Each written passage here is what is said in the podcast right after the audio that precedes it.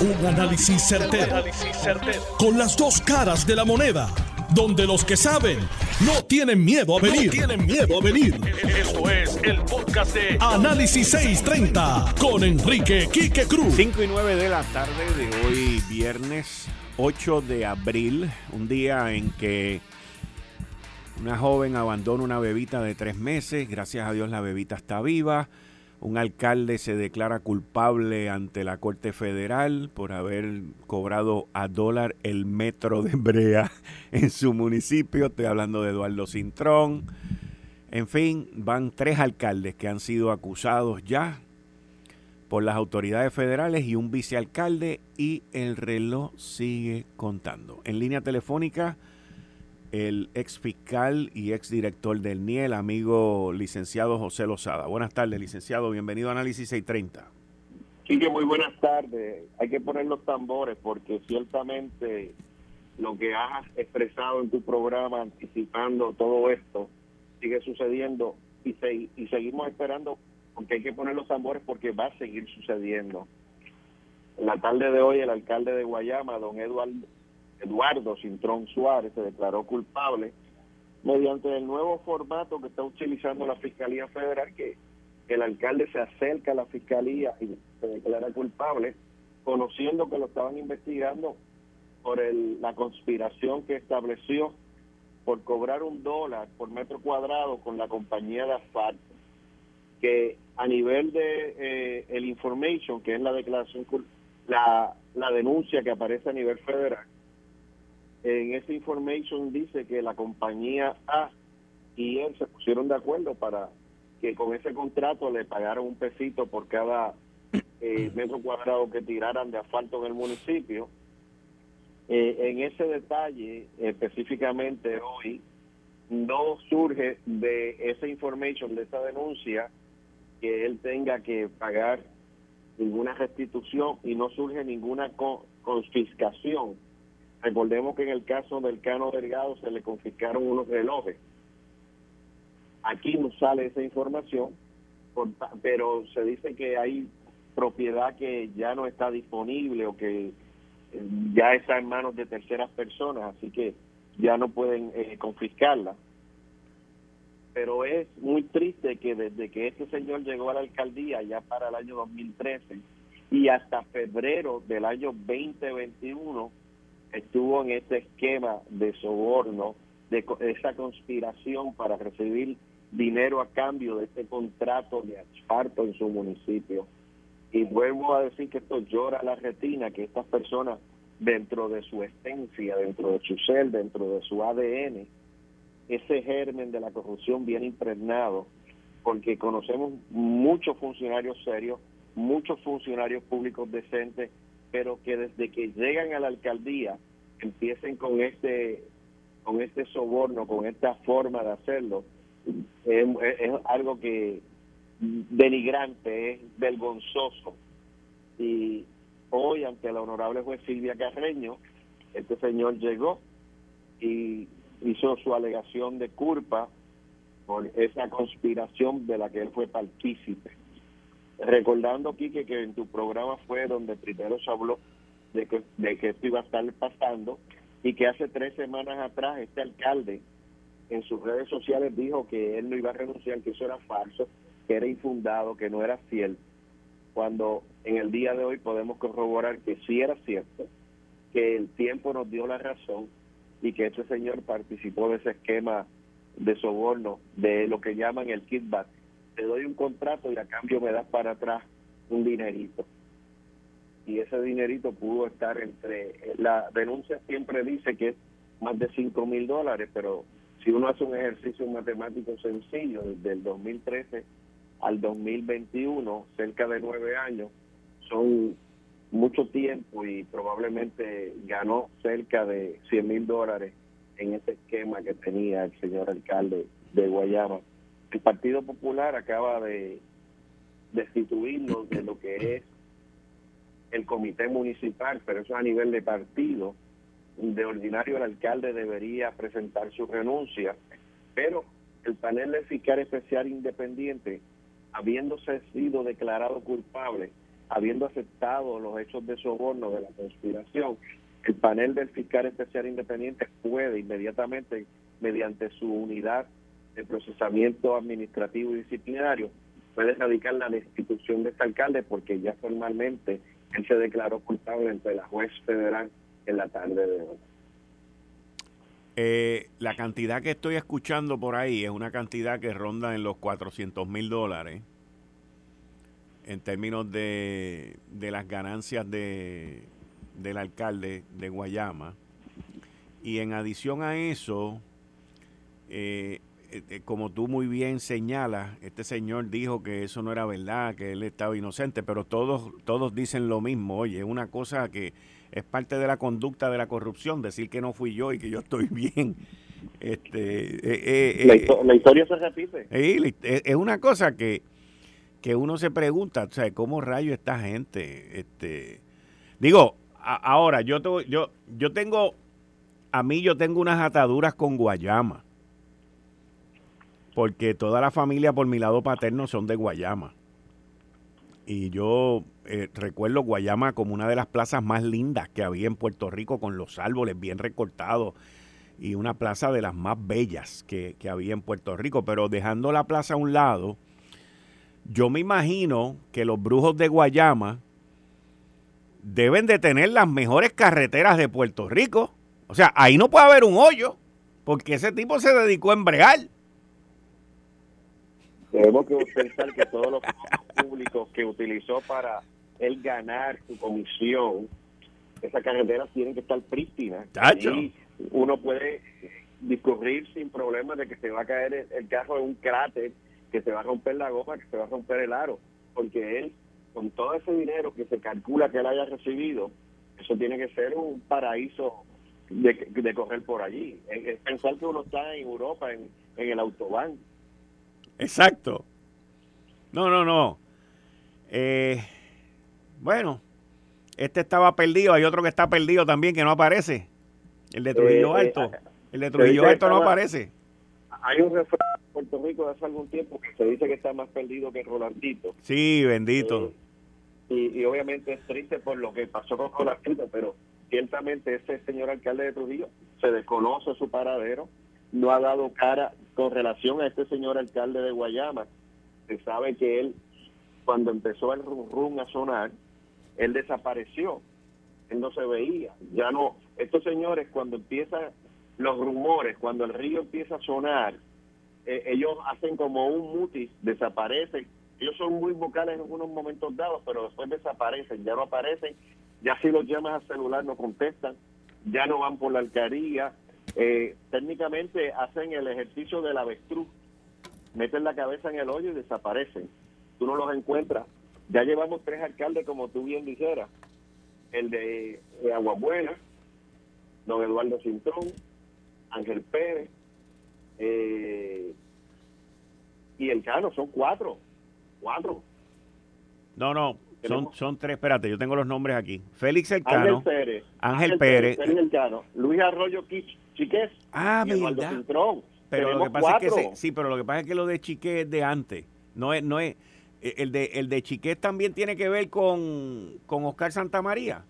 Ah, pues sí, son Lo que pasa es que cuando explota lo de Chiqués, él ya no era alcalde. Lo que pasa es que con lo de Chiqués, eh, pero sí, tienes razón, tienes razón. Él había dejado de ser alcalde, pues, pero fue donde su incumbencia sí, sí, estuvo en ese esquema. Así que tenemos cuatro y en aquel ejercicio matemático que habíamos hecho, eh, llegábamos cerca de 10 alcaldes en este ejercicio y se mencionan unos legisladores en este ejercicio. Sí. Que todavía faltan, faltan y de lo que se dice, de lo que se rumora, de la aparente y alegadamente, hay otros que están acercándose a la esfera federal, a la calle Chaldón, allí a donde el señor fiscal federal Stephen Muldrow, a decir, aquí estoy, dame lo mismo.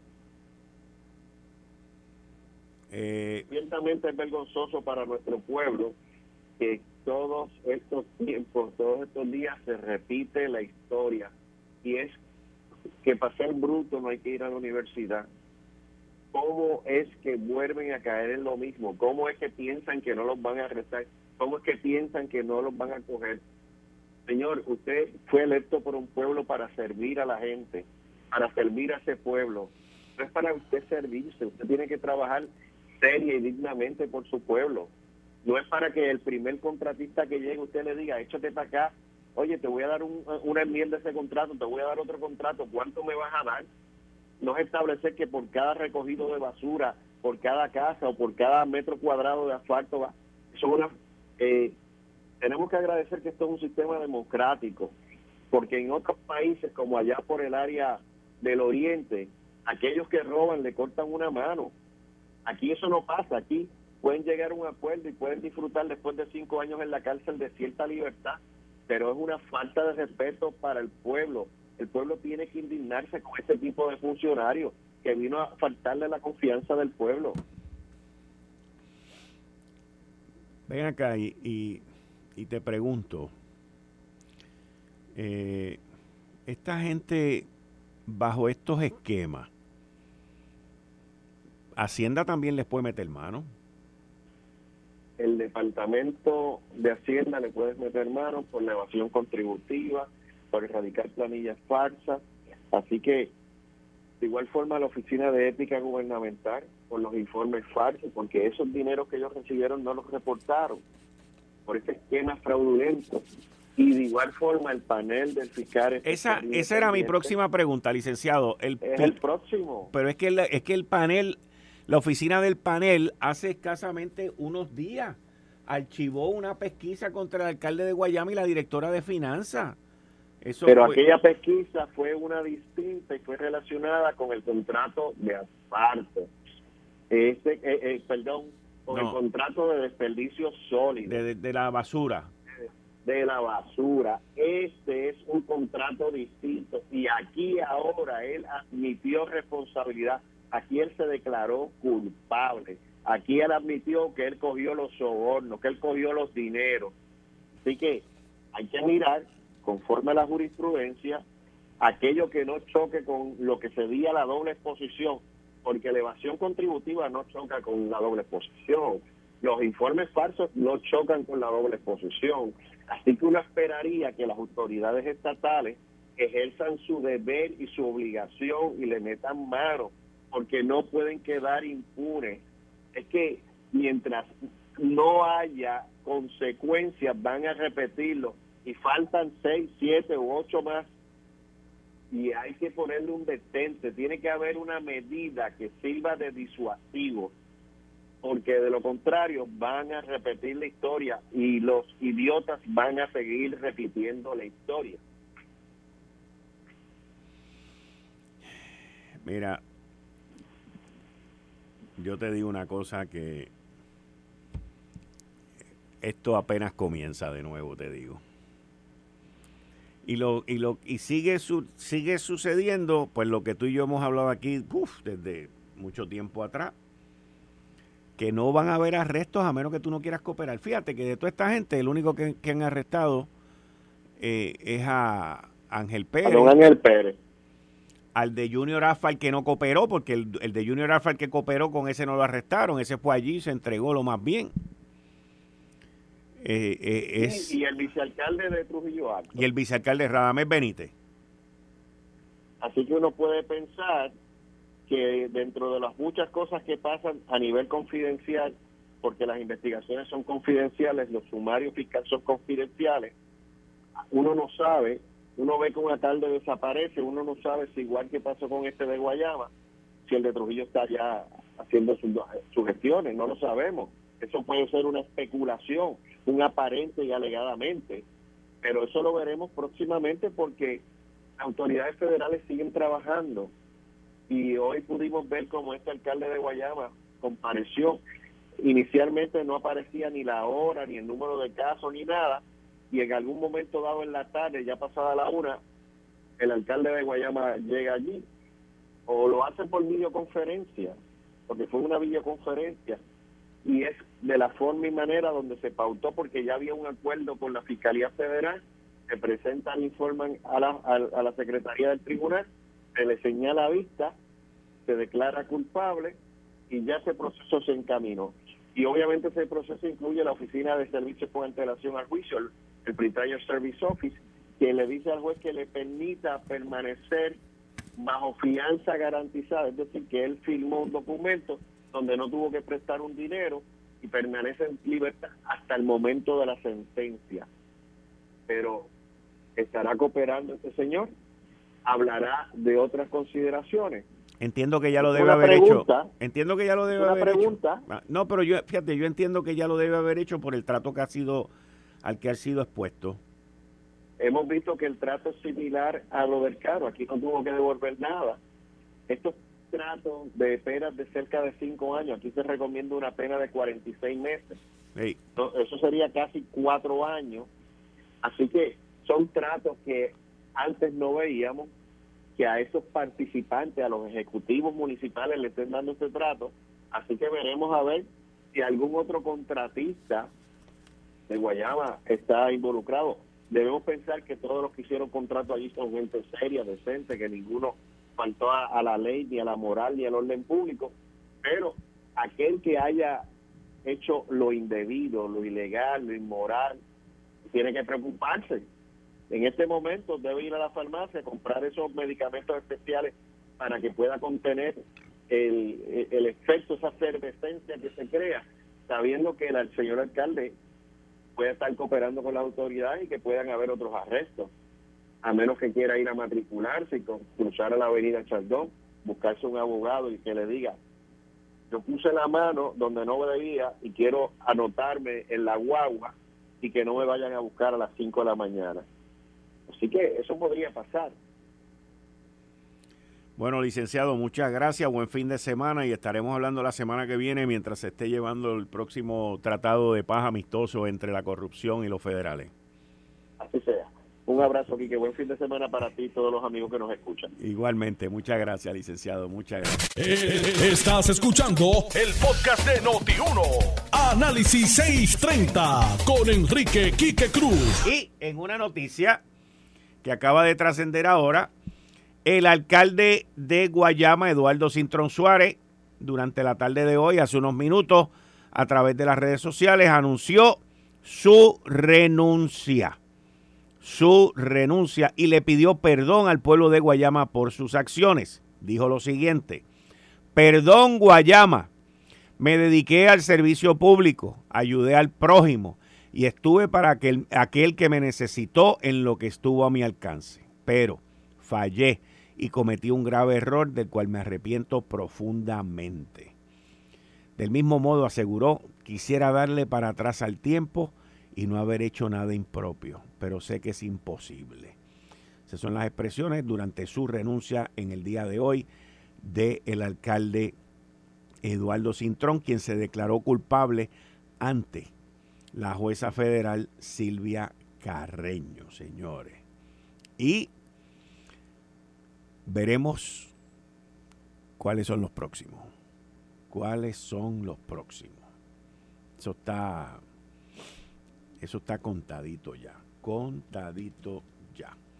Mucha gente se cuestiona por qué la oficina del fiscal especial independiente archivó una investigación que llevaban contra el alcalde de Guayama y la directora de finanzas del municipio. Pues miren, esa querella y esa investigación tenía que ver única y exclusivamente con una querella con los desperdicios sólidos, con la basura, y fue archivada. No tenía nada que ver con el embreamiento de Guayama, que me imagino yo que los brujos deben de tener las mejores calles de Puerto Rico. Con eso le doy la bienvenida a Juan Luis Camacho y a Anthony Maceira. Buenas tardes ambos, como siempre están conmigo aquí a las 5 y 30. Saludos Kike, a ti, a, Anthony y a los amigos que nos escuchan como sin luz a través de todo Puerto Rico por la cadena de Noti1. Igualmente saludos Juan Luis, Quique, Zombie y a todo el público que nos escucha, eh, como dice Molly, con o sin luz. Está del carajo de la luz. O sea, ahora mismo hay dos plantas que están listas para eliminar el apagón en Puerto Rico. Costa Azul, una de las unidades de Costa Azul y AES. Lista, esperando a que Luma dé el ok para las líneas de transmisión. Eso es, eso es inaceptable.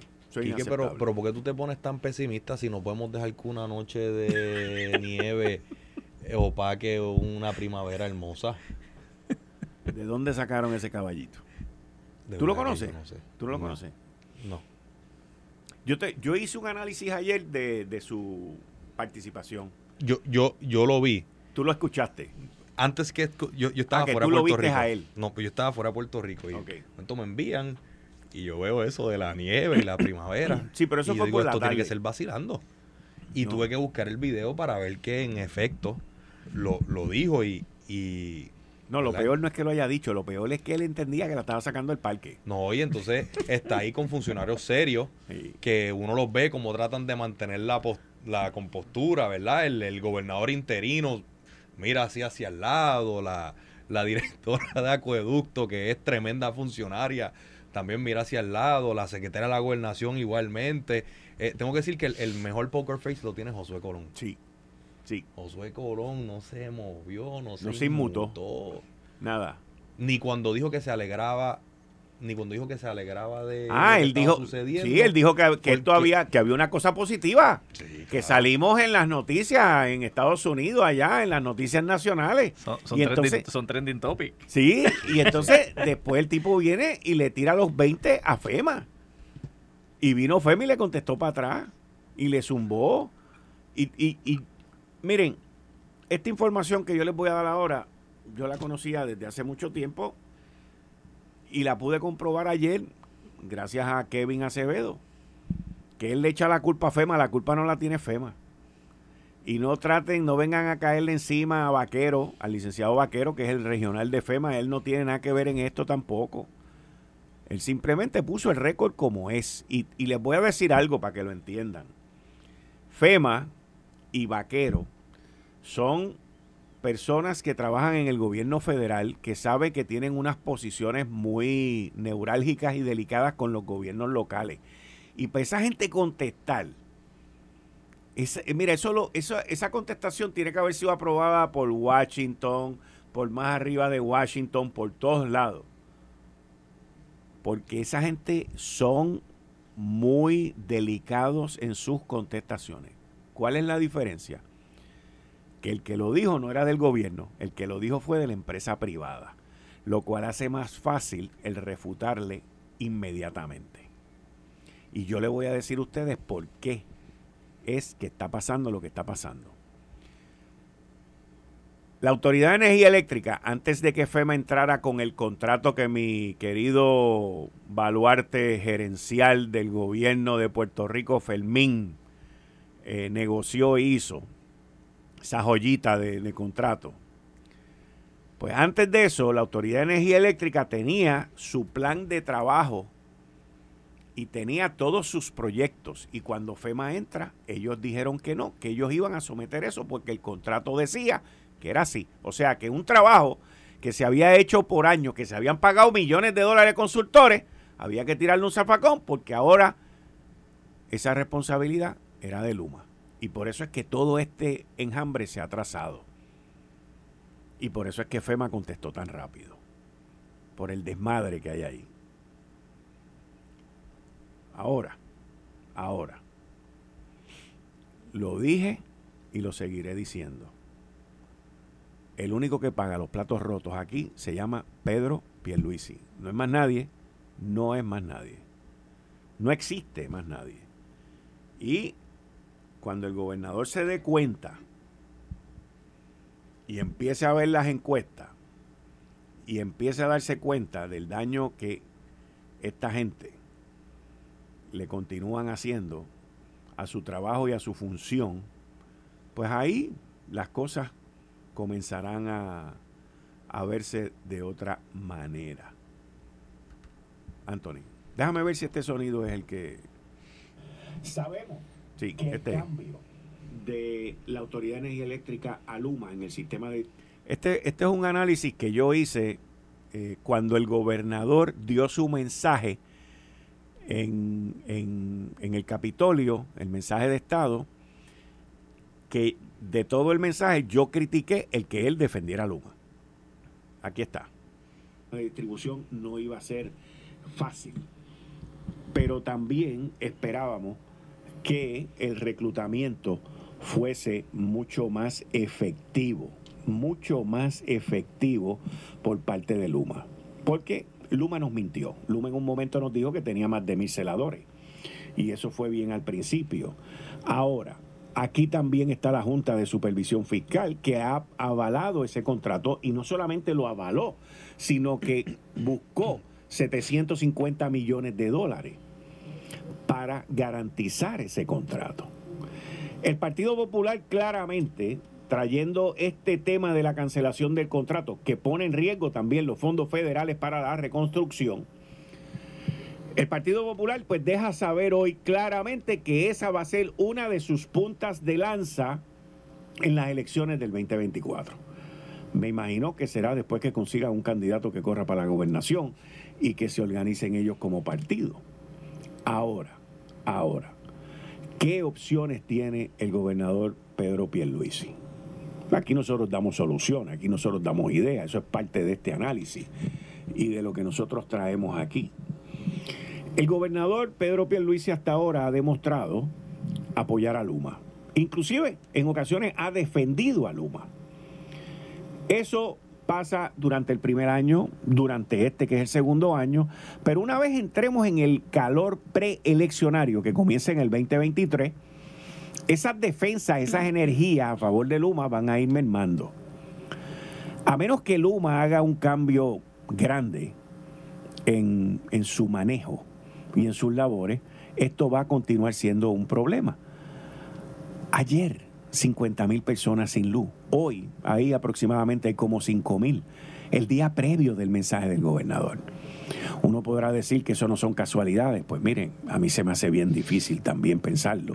O que luego que hoy, cuando el gobernador comience a hablar, se vaya la luz en el área metropolitana. Esas son cosas que pueden suceder. Aquí nosotros hemos estado en esta estación la semana pasada y un día se nos fue la luz tres veces. Son mensajes que lamentablemente llegan y calan bien hondo. El gobernador tiene, porque es que tiene, no es que debe, es que tiene que examinar ese contrato, asegurarse que Luma cumpla, pero principalmente que cumpla con la cantidad de celadores y de empleados y de brigadas que hay que tener allá afuera para que la respuesta de Luma sea la adecuada. Y cuando el gobernador entienda esto, si es que lo entiende antes del 2023, pues va a dejar que esa amenaza, que ese espectro de la derrota eleccionaria del 2024 lo acompañe en el camino. ¿Está dispuesto el gobernador Pedro Pierluisi a dejar la gobernación luego de cuatro años por el contrato de Luma? Yo entiendo que no. ¿Está dispuesto el gobernador a arriesgarlo todo de camino a unas elecciones en el 2023 y en el 2024 por el contrato de Luma? También entiendo que no. La privatización de la transmisión y de la distribución no hay quien la pare.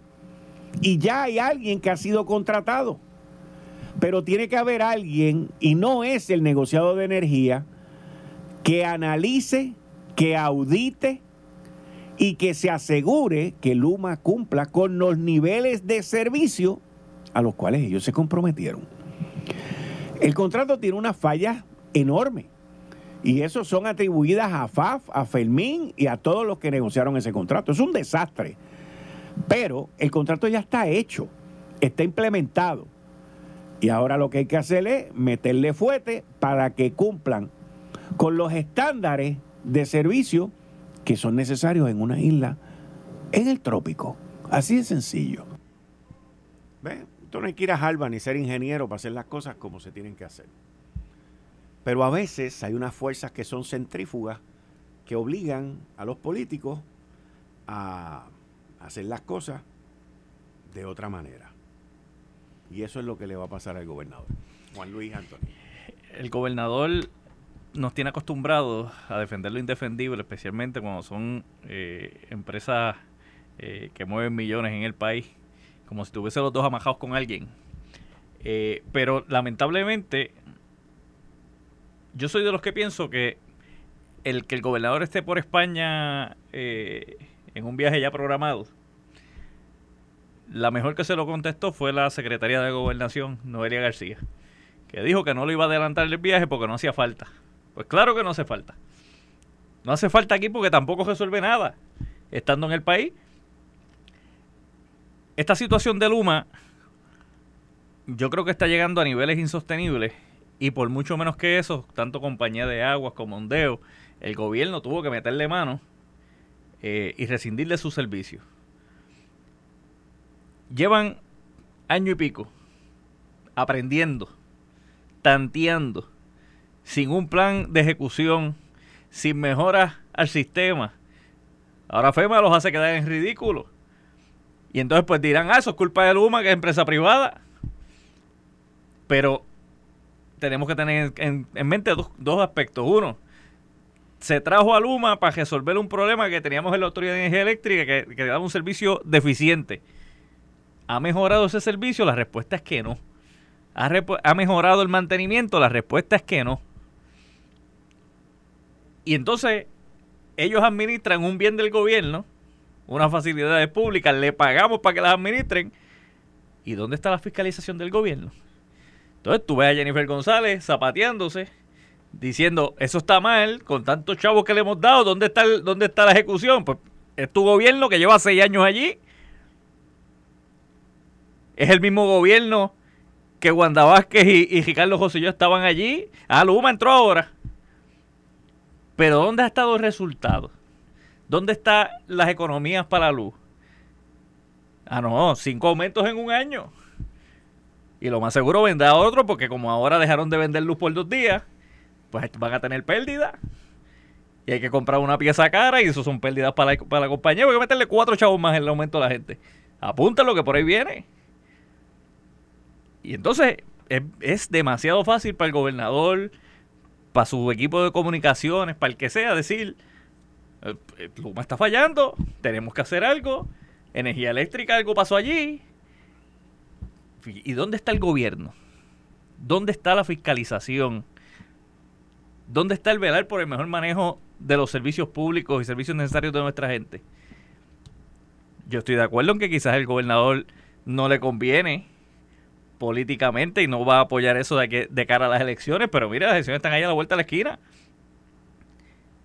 Y se va a parar en un meeting a decirle a la gente, vamos a bajarle, a bajarle la luz los próximos cuatro años y la estadidad está a la vuelta de la esquina y les van a seguir metiendo los mismos paquetes una y otra vez. Yo creo que el, electorado de Puerto Rico, más allá de sus creencias políticas, religiosas o las que sean, usted sufre cada vez que se le va la luz, que se daña la compra, que no tiene chavos para la planta. Porque ah, ahora la excusa es, usted cogió púa y no compró una planta, pues usted es responsable. No.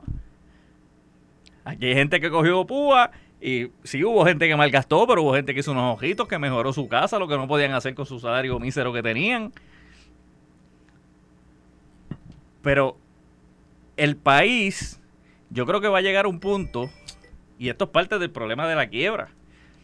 Esto es resultado de, eso, del mal manejo por muchos años y de las promesas huecas y pocas eh, y poco compromiso de cumplir esas promesas de los gobernantes de turno, yo creo que Pierluisi tan pronto llega a la isla, tiene que pensar en muchas cosas. Tiene que pensar a quién va a dejar de gobernador interino la próxima vez que se vaya. Me da mucha pena por el amigo Domingo Manueli. Pero ¿Por, qué? ¿Por qué tú dices? Porque Domingo Manueli es muy lento para las, para las, eh, para las investigaciones y las radicaciones de cargo. Imagínese para tomar una decisión en una emergencia. Pero él no es electricista. Y el gobernador tampoco. Entonces, ¿a quién dejamos gobernador interino? A, a, José, Colón. Pero no puede por, por, mandato constitucional. Pero, oye, tenemos que ver a quién dejamos a cargo. ¿Sabes? Estamos viviendo apagando fuego. Y es, y es un problema, yo creo que de sociedad. Queremos resolver problemas cuando los tenemos. Pero no preveemos. Eso es verdad. ¿Sabes? Aquí la gente se le filtra el techo a la casa y le meten rápido una paila de sellador, pero no arreglan la varilla y el joto que tienen.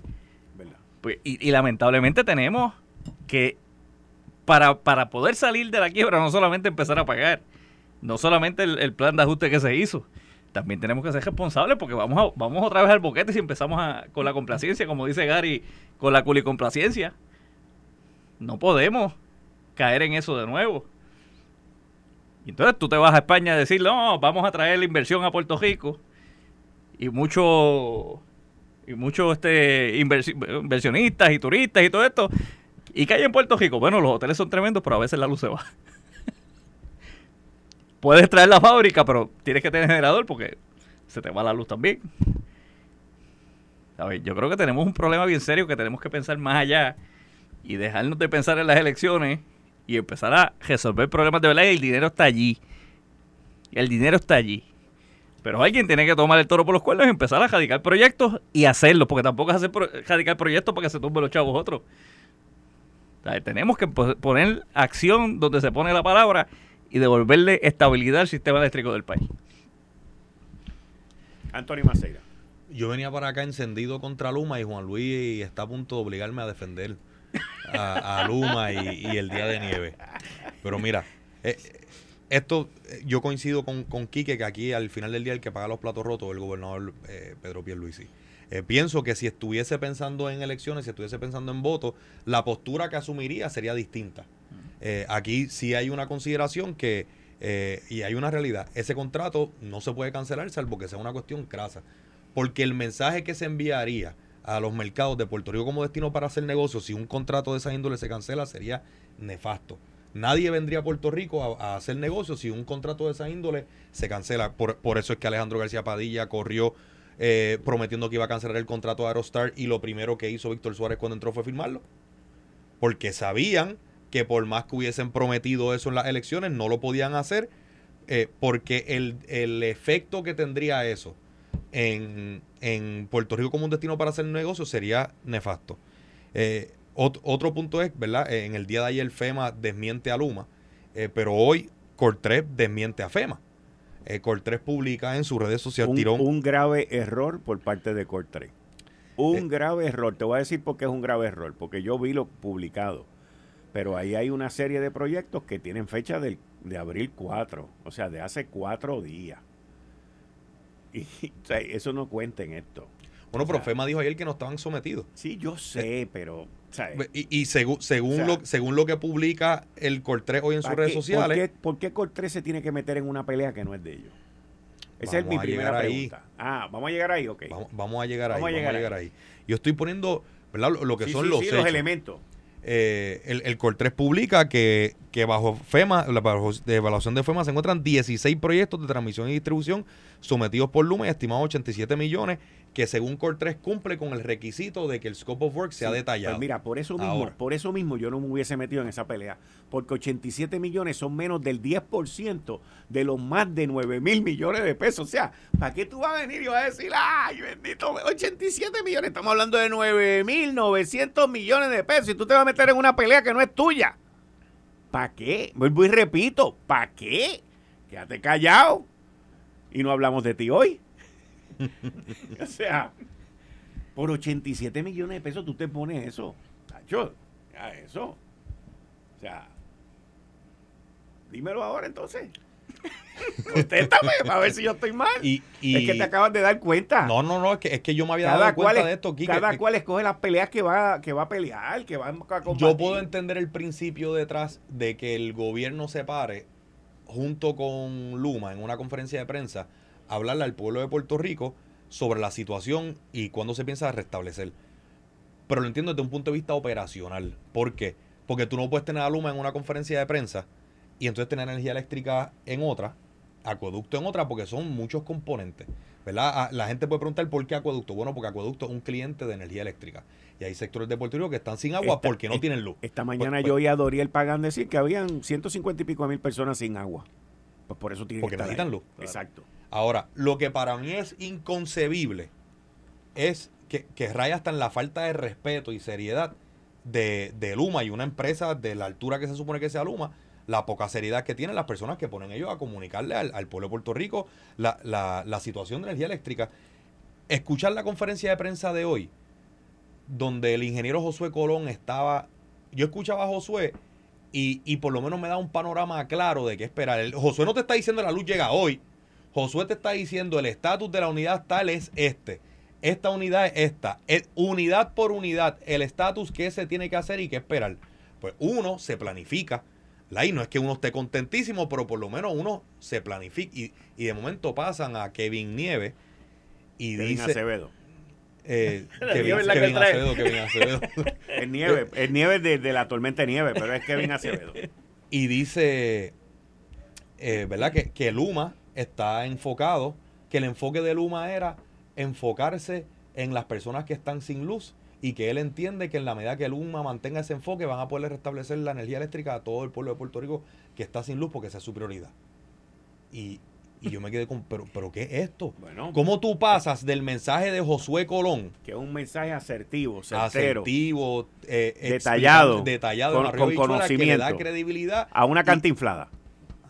Es una cantinflada Es lo que tú acabas de describir. Bueno, pero es que desde que empezó la, la situación del apagón ha sido cantiflada tanta Pero cantiflada. fíjate. Porque del saque te dijeron, vamos a arreglar el sistema en 24 horas, pero no sabemos qué lo ocasiona. Pues entonces, ¿cómo tú arreglas algo que tú no conoces? Vas al mecánico, el carro tiene un chimeo, pues saca la radiador y el mofle a ver qué. El primer error, mira, el- aquí, eh, por falta de advertir y de aconsejar, no ha sido. Porque eso no ha sido. La realidad es que Wayne Stensby y los que están debajo de él eh, no son gente mala y no vinieron aquí a hacer este desastre. Vamos, vamos a empezar por, o sea, para mirar las cosas de una manera objetiva. Y son gente pues, que vinieron aquí a hacer un negocio y asumir una responsabilidad. Fantástico. Pero yo trabajé en una línea aérea y a mí, si alguien me hubiese ofrecido ser piloto de un avión, yo no lo hubiese aceptado. Porque yo no soy piloto. La parte mía es gerencial y administrativa. Y aquí hay un problema de desfase, donde Luma al día de hoy, en la posición más importante, porque la posición más importante no es la de Wayne Stensby, no es la del vicepresidente de operaciones, no es la del otro ni es la del otro. La posición más importante de Luma es el comunicador, el portavoz, el que le va a hablar al pueblo de Puerto Rico. Han contratado ya más de cinco personas y no han seguido el origen y la base de a quién tú contratas. ¿Ok? Obviamente nos dimos cuenta que en esta emergencia que acaba de ocurrir, en este desastre, tú no puedes contratar a un poeta que es abogado o un abogado que es poeta. Yo recuerdo el don, había uno que se decía don. Había uno que Don algo. uno de los primeros que contrataron que venía del Partido Popular Democrático. El licenciado José Pérez, que Ese con Rosana Ese, López. ese. Pero Eso él fue- sigue, él sigue de No, pero portavoz. es, que, es que no, sí. Porque inclusive hoy Bueno, pero está Kevin escondido. Acevedo- No, hoy él dio unas entrevistas mientras Kevin Acevedo daba Pues, conferencias de que, prensa. pues, pues, vuelvo y te un repito, es un desfase. Yo lo que te estoy diciendo, ellos están perdi ellos están electrocutados en las comunicaciones. Están a oscuras, están como Puerto Rico ahora mismo, están a oscuras. No saben lo que están haciendo. En adición a eso, ese es el desmadre de las comunicaciones de ellos. El otro desmadre que tiene Luma, que no ha sabido entenderlo, y me tengo que ir a una pausa, gracias por recordármelo, es en la parte operacional. Esto fue el podcast de Notiuno. Análisis 630 con Enrique Quique Cruz. Dale play a tu podcast favorito a través de Apple Podcasts, Spotify, Google Podcasts, Stitcher y notiuno.com.